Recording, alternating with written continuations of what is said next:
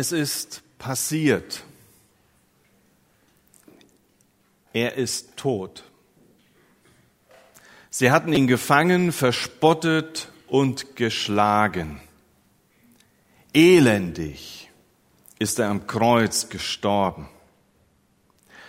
Ja, Jesus hatte es seinen Feinden gesagt. Aber jetzt ist eure Stunde gekommen. Jetzt übt die Finsternis ihre Macht aus. Und wenn man dann die Passionsgeschichte liest, dann ist die Macht der Finsternis zu greifen. Der Hass und die Mordlust seiner Gegner. Der Verrat des Judas, seine Verzweiflung, als er die 30 Silberlinge in den Tempel wirft und dann sich erhängt. Der Verrat, der, die Verleugnung des Petrus und der Hahnenschrei und sein bitterliches Weinen. Die aufgehetzte Menge, die schreit, kreuzige ihn! Und dann die feige Tat von Pilatus, der feige Urteilsspruch, wo er sich die Hände in Unschuld wäscht. Die Folterung durch die Soldaten und schließlich sein Tod am Kreuz von Golgatha. Die Feinde von Jesus denken, wir haben gewonnen. es ist aus mit ihm. Ja, und hier an dieser Stelle wollen wir ihnen entgegnen. Wollen wir ihnen entgegentreten und ihnen sagen, ihr irrt. Ostern. Ostern ist geschehen. Jesus ist auferstanden. Jesus siegt über den Tod. Ja, Jesus lebt. Ja, Jesus siegt. Und damit sind wir beim Thema der heutigen Predigt. Jesus triumphiert über die Macht der Finsternis. Den heutigen Predigtext finden wir in Kolosser 1, die Verse 13 bis 20, und ich lese ihn euch nach der Basisbibel. Er, Gott, der Vater, hat uns vor der Macht der Finsternis gerettet und der Herrschaft seines geliebten Sohnes unterstellt. Der schenkt uns die Erlösung, die Vergebung unserer Sünden. Christus ist das Ebenbild des unsichtbaren Gottes, der zuerstgeborene, vor allem Geschaffenen war er da. Denn durch ihn wurde alles geschaffen, im Himmel und auf der Erde, das Sichtbare und das Unsichtbare, ob Throne oder Herrschaftsbereiche, ob Mächte oder Gewalten, alles wurde durch ihn geschaffen und alles hat in ihm sein Ziel. Er ist vor allem da und in ihm hat alles Bestand. Und er ist das Haupt des Leibes, der Gemeinde. Er ist der Anfang, der Erste von den Toten, der neu geboren wurde. In jeder Hinsicht sollte er der Erste sein. Denn so hatte es Gott beschlossen. Mit seiner ganzen Fülle wollte er in ihm gegenwärtig sein. Und er wollte, dass alles durch ihn Versöhnung erfährt. In ihm sollte alles zum Ziel kommen, denn er hat Frieden gestiftet durch das Blut, das er am Kreuz vergossen hat. Ja, durch ihn wurde alles versöhnt, auf der Erde wie im Himmel. Ich habe zuletzt eine Dokumentation, einen Film über Marcel Marceau auf Arte gesehen. Dem berühmten Pantomimen, vielleicht der berühmteste Pantomime. Er hätte dieses Jahr im März seinen hundertsten Geburtstag gefeiert. Und einer seiner Schüler, der erzählte da in diesem Video, dass er 1969 bei Marcel Marceau in die Schule ging. Also er lernte es, Pantomime zu werden. Und während er so in dieser Schule bei ihm war, verbrachte er jedes Wochenende, so berichtete er, bei Kindern im Krankenhaus. Und dort bei den Kindern im Krankenhaus spielte er Pantomime. Und er erzählte dann, dass als er da ins Krankenhaus kam, das erste Zimmer kein Fenster hatte. Was machte er als Pantomime? Er zeichnete pantomimisch ein Fenster und kreierte es für die Kinder. Ein Fenster war geschaffen. Er öffnete das Fenster und schaute hinaus. Und die Kinder nahm er in dem Moment mit hinaus, um ihnen die Welt draußen zu zeigen, die sie drinnen nicht sehen konnten. Und dann ließ er durch dieses offene Fenster Vögel hineinfliegen und zeigte den Kindern die Vögel, wie sie fliegen.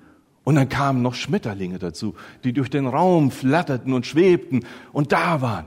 Und dann sah er hinein und sagte noch die Fische, die da hineinschwommen. Und er zeigte ihnen das alles. Und das Wasser, das draußen, in dem die Fische unterwegs waren, er zeigte ihnen, wie langsam Pflanzen wuchsen und immer größer wurden. Pflanzen bis hin zu großen Bäumen. Und nachts, da schienen die Sterne am Himmel. Und er zeigte den Kindern all das. Und es wurde für die Kinder sichtbar. Durch dieses Fenster das er ihnen gezeigt hatte. Die stille Kunst der Pantomime. So ähnlich ist unser Bibeltext heute.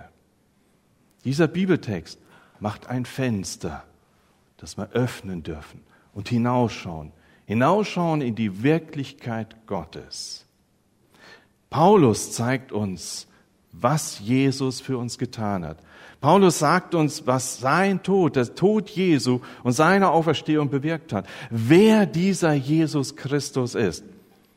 Paulus lässt es für uns lebendig werden. Ja, Jesus triumphiert über die Macht der Finsternis. Schauen wir uns das anhand des Bibeltextes einmal an. Zuerst wird es sehr persönlich. Jesus triumphiert für uns. Für uns. In den ersten zwei Versen, die ich euch eben vorgelesen habe, kommt zweimal dieses Wort vor. Uns. Jesus triumphiert für uns. Es meint also dich und mich. Es meint uns miteinander. Wir sind gemeint. Oh ja, da geht es um die Macht der Finsternis. Und wer sich erinnert, vor einigen Wochen habe ich über diese Aussage Jesu hier gepredigt. Jetzt übt die Finsternis ihre Macht aus. Die Predigt endete damals mit der Aussage, Jesus triumphiert über die Macht der Finsternis. Und wie ich damals versprach, ist die heute, heutige Predigt die Fortsetzung die Überschrift unserer Predigt. Was ist die Macht der Finsternis? Eine Macht, die in dieser Welt nicht zu leugnen ist. Das ist der Machtbereich, in dem Satan, der Herrscher dieser Welt, wie es in Johannes 14, Vers 30 Jesus sagt, dieser Satan übt hier seine Gewalt aus. Der Gegenspieler Gottes versucht, die Menschen zu einem Verhalten zu bewegen, das Gottes Willen widerspricht.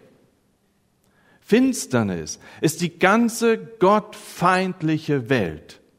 Und jeder Mensch, der Jesus Christus nicht glaubt, gehört zu dieser Finsternis. Finsternis ist die Abwesenheit von Licht. Und da will man doch raus, oder? Raus aus der Finsternis. Und dann sagt uns der Bibeltext, Gott hat uns gerettet aus der Macht der Finsternis. Der Bibeltext sagt an dieser Stelle, es ist geschehen. Oder noch einmal, Martin. Amen. Es ist vollbracht. Es ist geschehen, es ist passiert. Gott errettet aus der Macht der Finsternis. Im Moment deiner Bekehrung ist das Teil deines Lebens. Bei deiner Hinwendung zu Gott, im Glauben an Jesus Christus, ist es geschehen. Sind wir aus der Macht der Finsternis herausgerettet. Es geschieht nicht allmählich, dass Satan seinen Einfluss, seinen Machtbereich verliert, sondern die Bibel sagt, in dem Moment, wo ich mich Christus zuwende, verliert Satan sein Anrecht auf diese Macht an mich.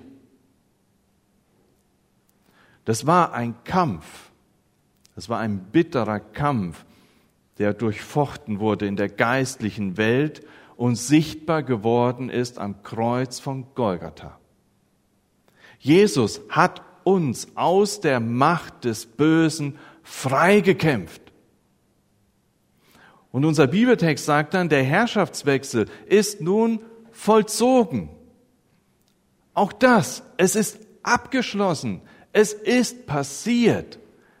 Im Moment deiner Bekehrung hat dieser Herrschaftswechsel stattgefunden. Er ist da. Punkt. Du gehörst zu Christus. Okay, ja, wahrscheinlich denkt jeder so schön, aber in meinem Alltag sieht es manchmal so anders aus. Das kann gut sein.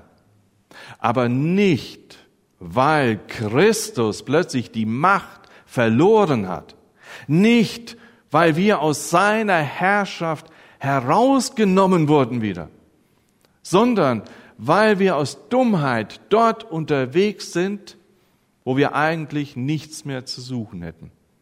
In Sünden, in Gedanken, die mit Gott nichts zu tun haben, in einem Lebenswandel, der ohne Gott geschieht. Dabei stehen wir doch unter dem Herrschaftsanspruch Jesu. Das ist so. Da gehören wir hin. Und darin gilt es zu leben. Und Jesus sagt in Johannes 8, Vers 12, ich bin das Licht der Welt. Wer mir nachfolgt, irrt nicht mehr in der Finsternis umher. Vielmehr wird das Licht, wird er das Licht des Lebens haben. Wenn du an Jesus glaubst, gehörst du zu Jesus dann bist du aus der Macht der Finsternis herausgerettet. Der Teufel hat kein Anrecht mehr auf dich. Du bist eingepflanzt in Jesus. Du darfst leben aus dieser göttlichen Kraft. Du bist Teil des Reiches Gottes, des Reiches, wo Jesus Christus herrscht. Da, wo Jesus ist, ist das Reich Gottes. Und Jesus wohnt durch seinen Heiligen Geist in dir. Du gehörst zum Reich Gottes dazu. Glaube das. Halt dich daran fest. Denn es ist so. Punkt. Und unser Bibeltext sagt dann weiter, Jesus schenkt uns Erlösung. Wir werden damit hineingenommen auf den Sklavenmarkt jener Zeit. In dem Bild wird uns deutlich gemacht, wir waren Sklaven der Sünde, gebunden von Satan und Jesus kommt und bezahlt am Kreuz von Golgatha mit seinem Blut. Er löst uns aus dieser bösen Macht heraus, bezahlt das Lösegeld und wir sind dann freigekauft. Es ist geschehen. Und daraus folgt dann unsere Heilsgewissheit. Ich bin gewiss. Ich bin heil. Ich bin gerettet durch Jesus Christus. Wir nehmen also staunend an, was Jesus für uns getan hat. Es kommt nicht auf mich an, sondern alleine auf Jesus. Jesus schenkt Vergebung. Er nimmt die Last der Sünde, die uns niederdrückt, die uns zerstört, Sie wird uns abgenommen, sie ist weggeschafft, sie ist nicht mehr da. Sie ist nicht mehr auf mir, sondern auf Christus. All unsere Schuld nimmt Jesus auf sich, In Jesaja 53 wird uns das schon in einem prophetischen Text vorhergesagt. Oder in Micha 7, Vers 19 heißt es, dass Gott unsere Sünden in die Tiefen des Meeres versenkt. Das bedeutet völlige Befreiung aus dem alten Leben und ein neues Leben mit Zukunftsperspektive. Und das, das verändert unser Leben. Der Triumph Jesu für uns schenkt uns alles. Der Triumph Jesu verändert unser Leben. Und das ist dann kein verkrampftes Leben, sondern ein Leben aus Freude. Ein Leben, wo sich Barmherzigkeit Bahn brechen darf. Weil uns Jesus alles schenkt, sind wir nun frei, mit Freude mit ihm zu leben, mit Christus. Und das, das ist Gnade. Diese Gnade zu begreifen, und wirklich darin zu leben, das ist so wichtig für unser Leben. Das ist so wichtig, wirklich zu begreifen, diese Gnade. Was bedeutet Gnade für mich? Eine Geschichte dazu von einem amerikanischen Bibellehrer, von Charles Riley. Er führte einmal eine Jugendfreizeit durch. Und dabei hatte er natürlich einige Gruppenleiter bei sich, die ihm behilflich waren. So wie wir auf unseren Zeltlagern viele Helfer brauchen und Gruppenleiter, Zeltleiter und so weiter. Ja. Gut, dass man miteinander unterwegs ist. So hatte auch Charles Ryrie seine Leute. Und am Abend redete er und predigte er über die Gnade. Und alle hörten es. Er ging zu Abend ins Bett, wollte schlafen, und als er so versuchte zu schlafen, hörte er draußen ein Geschrei, ein Getolle und er ging hinaus und dachte, was ist da los? Ging an den Ufer des Sees, an dem sie da ihr Lager hatten und schaute hinaus, da draußen war ein Boot und da war ein Getöse auf dem Boot. Und es gab ganz klare Regeln im Lager, dass um diese Uhrzeit Ruhe herrscht. Und er schaut da hinaus auf das See und denkt, das gibt's doch nicht. Und dann schaut er auf das Boot und sieht, das sind seine Gruppenleiter. Die machen hier so ein Terz. Er schaut da hinaus und kann es nicht fassen. In dem Moment schauen die Gruppenleiter zu ihm und sehen ihren Chef da am Ufer. Auf einmal wird's mucksmäuschenstill. Das Boot kehrt zurück und die ganzen Gruppenleiter gehen besenkten Häuptern an ihm vorbei und schnell in ihr Bett. Und Riley steht da, schüttelt den Kopf und denkt, was mache ich jetzt? Er geht in sein Zimmer, versucht zu schlafen, kann es aber nicht. Und denkt darüber nach und er denkt, ich muss sie unbedingt bestrafen am nächsten Morgen. Das kann ich nicht so durchgehen lassen. Und da hört er dann vom Herrn eine Stimme in sich, die sagt, aber du hast doch eben gerade noch über Gnade gepredigt. Ja, Herr, aber Sie haben doch Strafe verdient. Wir haben Regeln im Lager. Da sagte der Herr zu ihm, du hättest aber auch eine verdient für deine Sünden. Und so erlebte Ryrie einen langen inneren Kampf in dieser Nacht und kam schließlich zu dem Schluss, ich lasse Gnade walten als Beispiel für die Botschaft Jesu. Am nächsten Morgen rief er die Gruppenleiter zu sich, die innerlich sicherlich mit schlotternden Knien vor ihm standen und dachten, jetzt gibt's einen Rapport. Und er sagte ihnen einfach nur ganz kurz und knapp, ich vergebe euch. Und was machte Riley dann den ganzen Tag? Er machte alles. Er putzte, er wusch ab, er machte alles, was irgendwo an Arbeit noch rumliegen lässt, weil er wollte unbedingt zeigen, ihr könnt es euch nicht verdienen. Es ist Gnade. Was er dann später erzählte im Rückblick auf dieses Erlebnis, er sagte, ich habe nie mehr so treue Mitarbeiter gehabt. Nie mehr wie diese Gruppenleiter. Sie wären für mich durchs Feuer gegangen. Diese jungen Leute hatten begriffen, was Gnade bedeutet. Und das hatte sich tief in ihr Herz hineingebrannt. Ein unverdientes Geschenk. Und ich kann nichts hinzufügen. Paulus drückt es einmal in 1. Korinther 15, Vers 10 so aus. Aber durch die Gnade Gottes bin ich, was ich bin. Und seine Gnade, die er mir erwiesen hat, blieb nicht ohne Wirkung. Im Gegenteil, ich habe mehr für die gute Nachricht gearbeitet als alle anderen Apostel. Aber das habe nicht ich getan, sondern die Gnade Gottes, die mit mir ist. Die Gnade. Alles durch Christus geschenkt. Und nachdem wir so in diesen zwei Versen uns das vor Augen malen lassen durften, was der Triumph Jesu für uns bedeutet, wendet sich Paulus mit noch gewaltigeren Worten der Person Jesu zu. Paulus singt eigentlich ein Christuslied.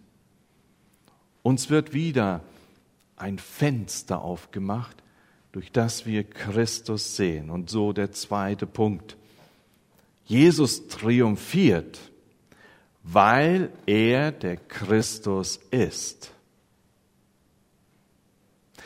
In diesen Versen, ab Vers 15, kommt mehrfach das Wort alles vor. Dieses Adjektiv, alles, jeder. Jesus wird damit deutlich gemacht, ist allumfassend. In allem ist Jesus Christus das Beste, der Größte, der Mächtigste. Nichts, nichts, nichts in diesem Universum steht über Jesus, sondern in allem triumphiert der Christus, steht der Christus drüber. Der Triumph Jesu ist allumfassend. Und dann beschreibt Paulus uns Jesus. Er sagt, er ist das Ebenbild, das Ebenbild des unsichtbaren Gottes. In Jesus sehen wir den unsichtbaren Gottes. Jesus macht ihn für uns sichtbar. Im Alten Testament gibt es manche Gotteserscheinungen. Manche Theologen versuchen das auszuwägen. Wie geht das, wenn Gott sagt, ich bin unsichtbar und doch sehen ihn Menschen?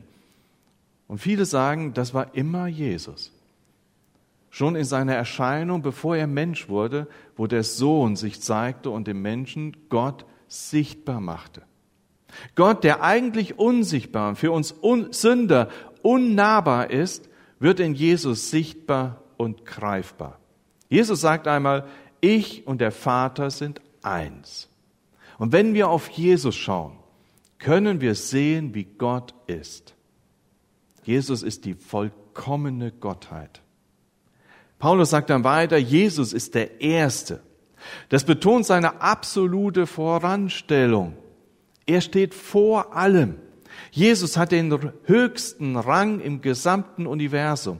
Jesus steht über der gesamten Schöpfung. Kein Herrscher oder irgendein System ist größer als Jesus. Die Schöpfung, sagt Paulus, wurde durch ihn geschaffen, sie wurde für Jesus geschaffen und sie besteht in Jesus. Die Schöpfung könnte nicht existieren, wenn es Jesus nicht gäbe. Jesus, so heißt es weiter, ist das Haupt der Gemeinde.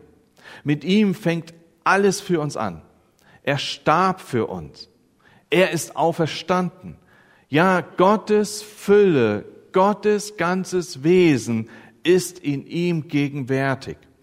Jetzt, in diesem Moment, in dieser Gemeinde, durch Christus, der das Haupt von uns ist, der alles ist, ist alles von Gott jetzt hier. Durch Jesus, sagt Paulus noch einmal am Ende dieser Verse, erfahren wir Versöhnung. Damit kommt alles zum Ziel. Wir finden nämlich Frieden mit Gott. Durch das Opfer Jesu, durch das Blut, das er am Kreuz vergossen hat, damit wurde er für uns zu dem Passalam, zum Osterlamm für das unfehlbare Opfer, das gebracht werden musste, um Sündenvergebung zu bewirken. Durch sein Blut. Und wenn wir das annehmen, finden wir Frieden mit Gott. Ein für alle Mal. Das reicht. Nichts muss mehr hinzugetan werden. Und das, das ist Gnade. Unverdientes Geschenk. In 2 Timotheus 1, Vers 10 schreibt Paulus, aber jetzt wurde diese Gnade offenbar durch das Erscheinen unseres Retters Christus Jesus. Er hat den Tod besiegt und durch die gute Nachricht unvergängliches Leben ans Licht gebracht. Wohin führt uns das?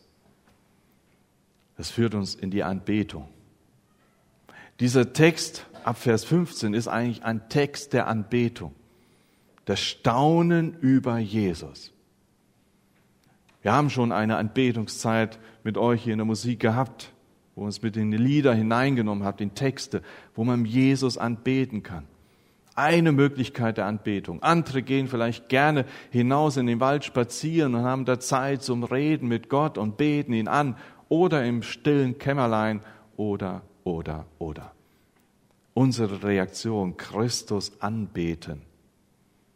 Wohin führt uns das?